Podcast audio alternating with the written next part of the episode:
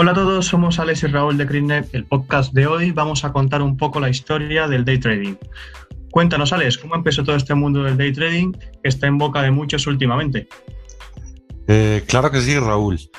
El day trading se remonta a finales de la década de 1980, cuando las nuevas tecnologías permitieron a un pequeño grupo de traders inteligentes y agresivos enfrentarse a las regulaciones de Wall Street.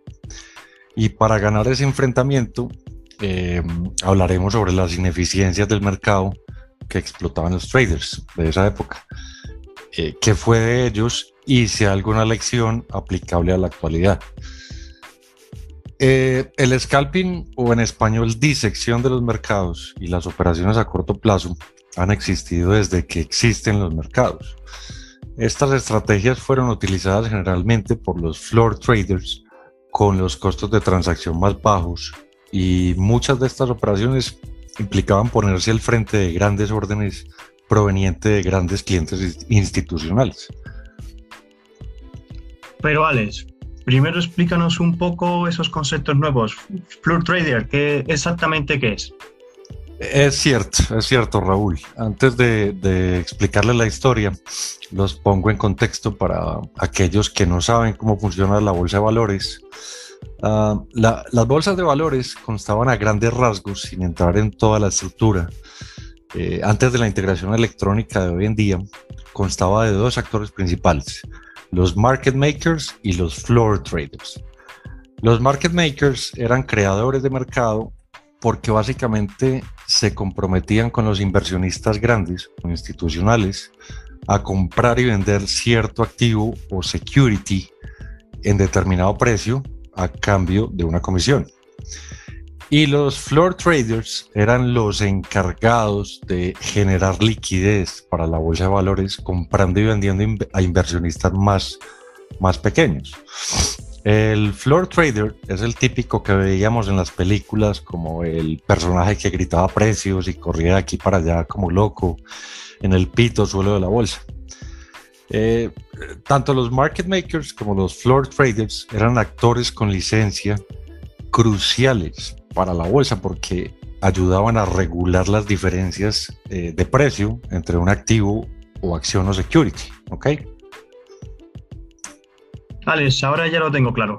Y espero que ustedes también. Los market makers eran brokers eh, más de cara a los bancos y clientes grandes. Y los floor traders eran los que estaban en el ruedo peleando las compraventas más pequeñas, ¿no es así? Es correcto, Raúl. Eh, entonces, eh, cierto día, en la década de los 80, un grupo de floor traders se dio cuenta de que si eran más rápidos que los market makers o creadores de mercado de Wall Street, podrían generar ganancias significativas a partir de operaciones a corto plazo. Cuando apareció esta nueva generación de operadores diarios, casi todas las transacciones eh, de acciones en los Estados Unidos pasaban por intermediarios humanos que cotizaban manualmente en el intercambio. Estas personas eran conocidas como creadores de mercado o distribuidores y en la Bolsa de Valores de Nueva York fueron llamados especialistas. A cambio del servicio de estar dispuestos a comprar y vender una determinada acción en todo momento, estos intermediarios se dedicaban a la alimentación entre oferentes y demandantes, que se llama spread. Y era la diferencia entre el precio que pagaron cuando compraron y lo que recibieron cuando vendieron las acciones a los inversores. Ah, los creadores de mercado o, market makers estaban en el corazón del flujo de dinero, recogiendo centavos por operación, que se suman a billones de dólares por año. los precios de las acciones en ese, en ese entonces se expresaban y cotizaban como un octavo de dólar, no como centavos como es hoy en día y, así el dólar no sufría en valor. E, esta regla eh, del octavo de dólar hizo que los spreads se extendieran por sí solos artificialmente y los especialistas o market makers las digitaban tal cual iban aumentándose en, lo que se llama el bid ask spread o el botón rojo y verdecito que se ven en los exchanges de hoy día. Eh, es un diferencial de oferta y demanda y, y era a menudo de un cuarto de dólar. A veces un poco más, a veces 20 eh, centavos, 25 centavos durante tiempos de estrés del mercado. Eh, los creadores de mercado podían eh, ser difíciles o imposibles de comunicarse por teléfono con ellos para que corrigieran en sus sistemas un spread desfasado. Y, un ejemplo de esto fue el colapso o crash de 1987. Entonces, estas situaciones tan técnicas, eh, por llamarlo de alguna forma, beneficiaban siempre a los creadores de mercado o market makers. Muy interesante. Entonces los market makers, al tener clientes con un mayor volumen de dinero, eran en realidad los responsables de un desfase en el precio de una acción. Exactamente, Raúl. Eh, las normas de Wall Street y Nasdaq estaban en una fase muy segregada y vistas desde hoy en día, como, como suelo decir eh, muchas veces, escogían ganadores y tenían muchas ineficiencias. Después del crash de 1987, a un comerciante de una pequeña empresa de corretaje de valores, o como se llama en inglés, penny stock broker, eh, se llamaba Daytech Security. Eh, notó algunas lagunas o vacíos en el sistema Nasdaq que procesaba pequeños trades para comerciantes minoristas. El sistema se denominó SOUS, eh, o, en español SOES, que son el sistema de ejecución de pequeñas órdenes y permitió a los corredores de pequeños inversores colocar órdenes directamente con los creadores de mercado a través de un sistema informático. Este sistema eh, apenas se usó ya que la mayoría de los creadores de mercado negociaban por teléfono o usaban el oficial sistema informático de Nasdaq, que se llamaba SelectNet, donde podían mostrar los precios que estaban dispuestos a intercambiar en pantalla. Ahora bien, mientras SelectNet se ejecutaba en un sistema informático, en realidad no implementaba la operación. Lo que hacía era que mostraba la intención de una operación a través de una pequeña ventana en su terminal. Y funcionó como una especie de sistema de mensajería instantánea muy básico, como el IRC o podría decirse como un WhatsApp eh, rudimentario. Eh, los creadores de mercado recibían este mensaje y ejecutarían las operaciones manualmente Así que así es como funcionó todo en ese entonces. Después de, este crash de 1987, Nasdaq empezó a recibir una tonelada de mala prensa y mala fama, porque los creadores de mercado se habían negado a contestar sus teléfonos, como les dije antes, dejando a los pequeños inversionistas a la espera de que los creadores de mercado protejan sus propias cuentas fallaron absolutamente en crear un mercado listo y, consistente para los clientes. Y realmente solo trabajaban para proteger sus propios pellejos y quemar a los pequeños inversores.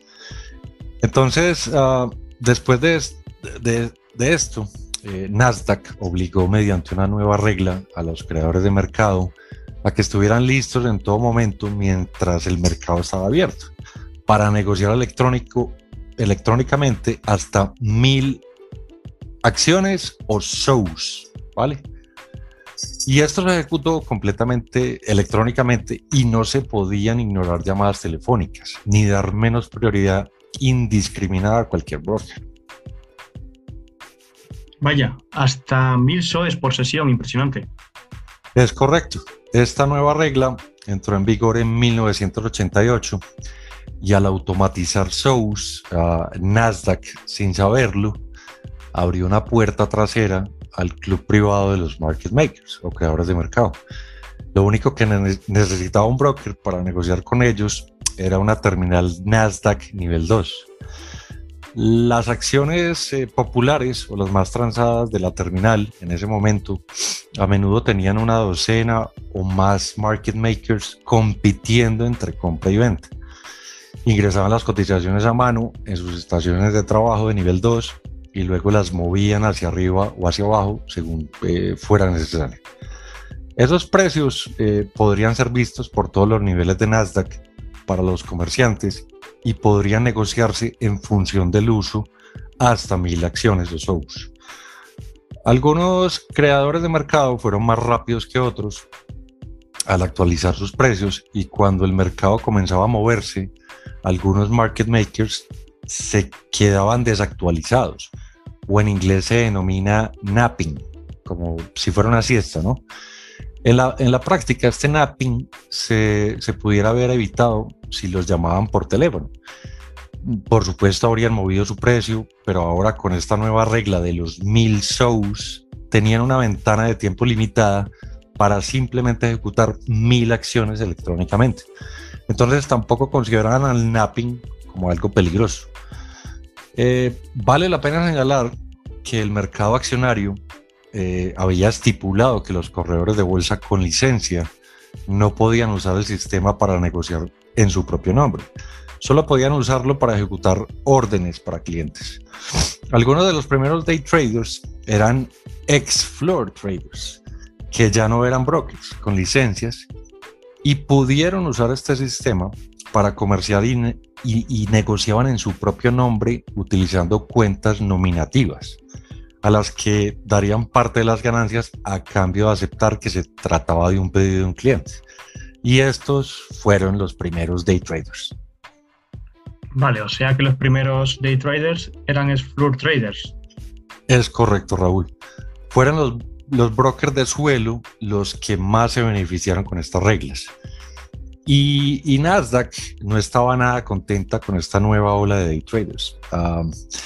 Hicieron todo lo posible para intentar detenerlos. O sea, los creadores de mercado, eh, los market makers, se referían a ellos como los shows bandits, o una traducción al español sería como los piratas, ¿no?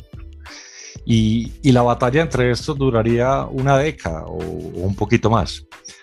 Los day traders se parecían mucho a los market makers pero en lugar de ganar dinero con los inversores regulares, lo hicieron tratando de elegir market makers. Eh, Nasdaq y la vieja escuela obviamente los odiaba porque ya no había que pertenecer a este selecto grupo con licencia para ganar dinero en la bolsa.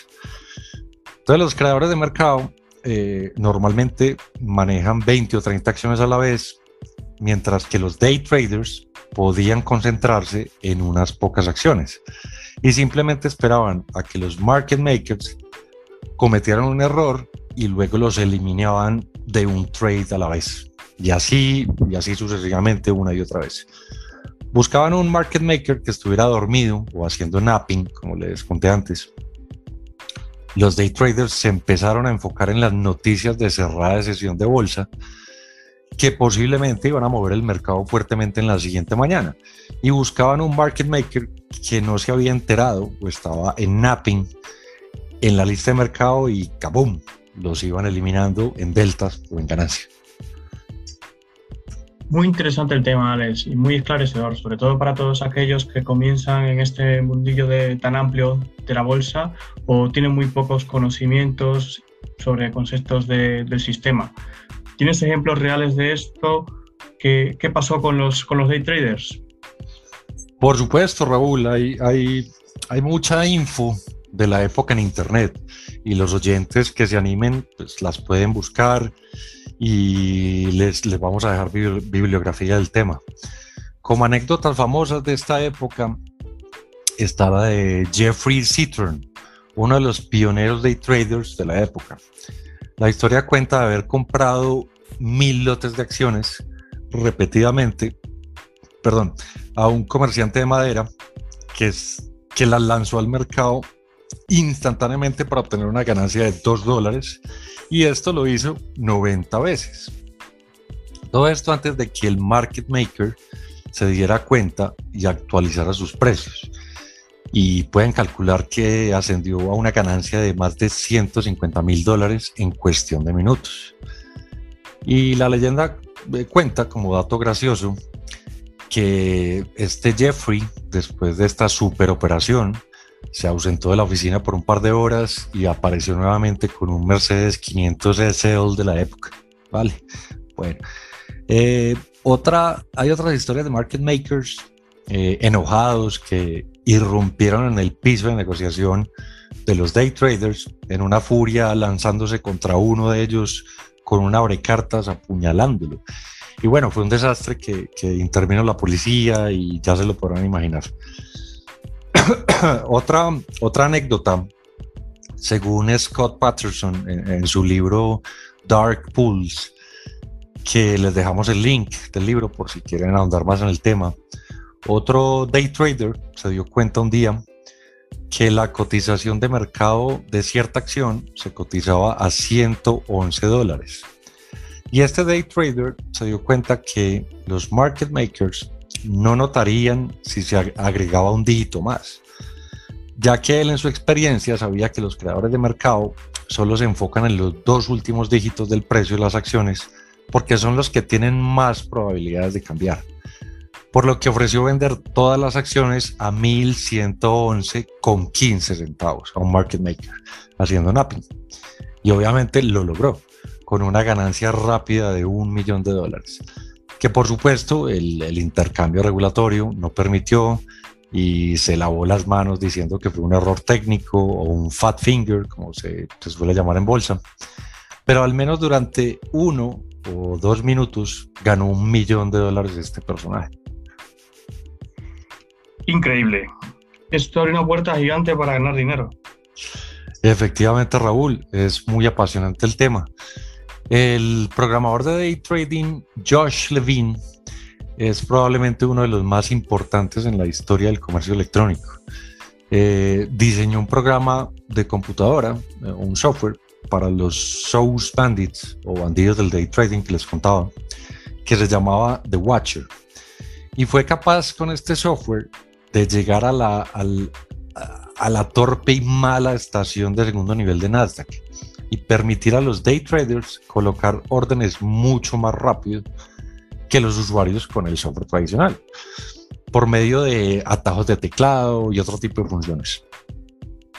Otra característica de, The Watcher era que permitía a varios operadores comerciar múltiples operaciones usando solo un nivel para la estación de trabajo.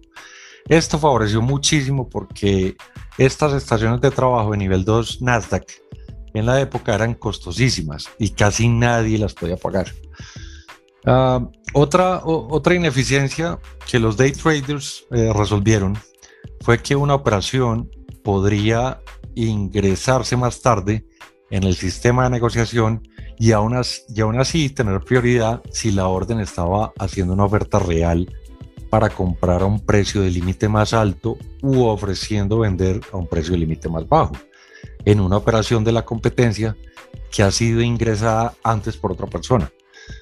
Eh, en efecto, Nasdaq era un sistema de valores que priorizaba el precio al tiempo. Por ejemplo, solo, solo porque usted puso una orden a un precio más alto, el precio alto no significa que en la práctica haya que pagar el precio más alto. O sea, terminarías pagando el precio que se mostraba en la pantalla, pero podías saltarte la fila frente a otros comerciantes que tenían un precio inferior al tuyo. Y el resultado de este descubrimiento se codificó en lo que se llamó The Monster Key. Y este algoritmo se asoció en, el, software de The Watcher. Y este fue uno de los algoritmos originales que eventualmente revolucionó el trading. Y se manifestaría dentro del trading de alta frecuencia que se ve en la actualidad. Qué interesante. O sea que este de Watcher fue el amanecer del trading. Surgió por las fechas de las famosas.com. Efectivamente, efectivamente Raúl, el comienzo del comercio diario minorista o, o day trading es un término que se convirtió muy popular a finales de la década de 1990, en particular durante el auge de las .com. Eh, este estilo de comercio cambió la forma en que funcionaba la bolsa en general, y tanto lo cambió que lo, que lo empujó hacia la decimalización, ah, lo empujó hacia el trading electrónico, ah, hacia el reemplazo de los seres humanos. Y también nos trajo nuevas cosas como los ECN o Electronic Communication Networks, nos trajo los dark pools, que son la lista de órdenes escondidas. Y finalmente el comercio de alta frecuencia. Eh, en, el mundo, en el mundo americano, en Estados Unidos, las oficinas estaban llenas de cientos de traders con este software, eh, The Watcher. Estos day trader bandits expusieron al mundo de las finanzas las ineficiencias clásicas que tenía Wall Street y Nasdaq y explotaban una forma clara y eficiente de cómo se negociaban las acciones en ese momento, lo que permitió a los primeros day traders volverse increíblemente ricos muy, muy rápidamente. ¿Este programa de Watcher lo podía adquirir cualquier persona? Sí, sí, sí, Raúl. Eh, era costoso, pero se podía adquirir con cierto nivel de capital. De hecho, eh, muchas personas con acceso a The Watcher en la época, que se llamaban a sí mismos day traders, pero en realidad no tenían ninguna ventaja en el mercado, por lo que tenían un periodo de ganancia a corto plazo, eh, pero básicamente comerciarían en un tamaño enorme basado en el instinto. Y muchos de ellos se arruinaron en semanas o meses, y eso es algo que lamentablemente todavía vemos en el mercado actual. O sea, no porque tengas la herramienta más cara o sofisticada vas a ser exitoso en el mundo del trading. Alex, esto que comentas es muy importante porque mucha gente se aventura por la promesa de ganar dinero rápidamente. Eh, exactamente. Eh, hay, un dicho antiguo en el, juego de póker, a los que les gusta el póker, y es que si no puedes identificar al tonto en la mesa, entonces el tonto eres tú. Y, y si te declaras trader, pero no comprendes claramente qué es la ineficiencia o la explotación del mercado para generar tus ganancias, existe una gran posibilidad de que tu comercio sea aleatorio y tus ganancias son temporales, eh, simplemente como el resultado de la buena suerte. Pero finalmente te van a liquidar. Por eso en, en CryptNet no recomendamos que la gente se lance a ser traders sin prepararse y tener un buen mentor que los, que los guíe en el proceso.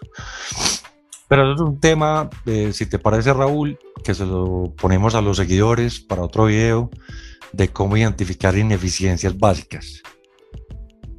Por supuesto, tenemos que hacerlo. Eh, bueno, seguramente se estén preguntando qué pasó con, estos show bandits y si efectivamente terminaron en problemas con la ley. Eh, pueden investigar en Internet los casos de la SEC contra estos personajes, pero esencialmente terminaron siendo multados con más de 70 millones de dólares. Y algunos fueron baneados de la industria de valores, o sea, les quitaron las licencias, pero terminaron siendo bastante ricos al final. Eh, de todos modos, como mencioné anteriormente, hasta mediados del 2001, las reglas Nasdaq restringieron el uso de sistemas SOUS que prohíben a los corredores de bolsa usar SOUS para negociar por sus propias cuentas. Y la SEC se quejó eh, que los day traders usaban el sistema SOU para ejecutar millones de transacciones comerciales ilegales que generan ganancias ilegales, las demandas eh, seguían y seguían, siempre atacando su uso fraudulento por parte de los reguladores, eh, creando libros y registros ficticios y presentando informes falsos a la Comisión de Valores y Bolsa.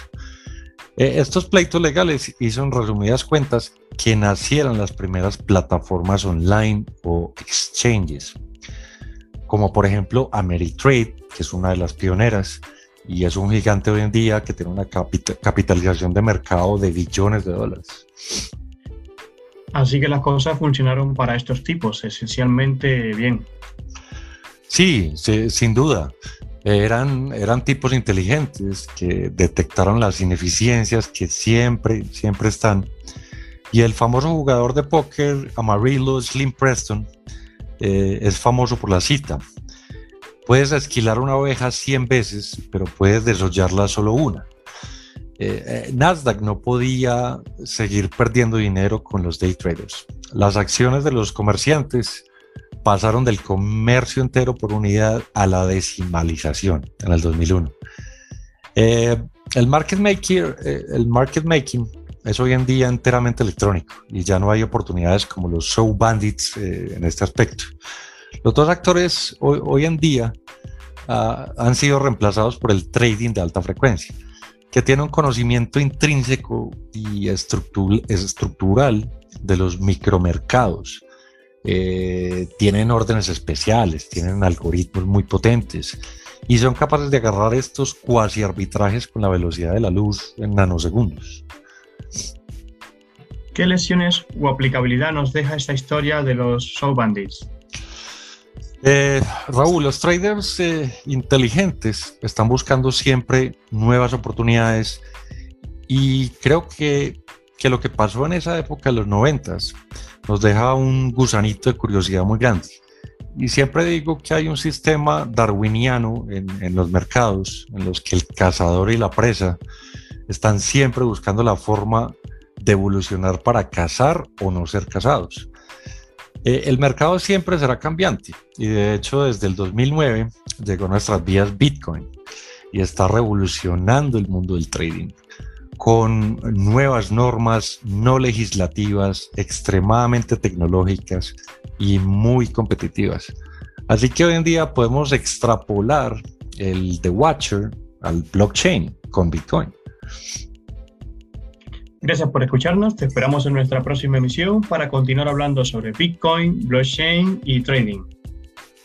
Gracias a todos los oyentes y espero que hayan aprendido un poco más uh, sobre esta historia. Si te gustó este video y estos temas son de tu interés, danos like, suscríbete al canal y si están interesados en recibir nuestras señales, regístrense en nuestra página web Cryptnet. Les dejo toda la info en la descripción del video y la bibliografía de esta historia. Nos vemos en el próximo video. Hasta luego.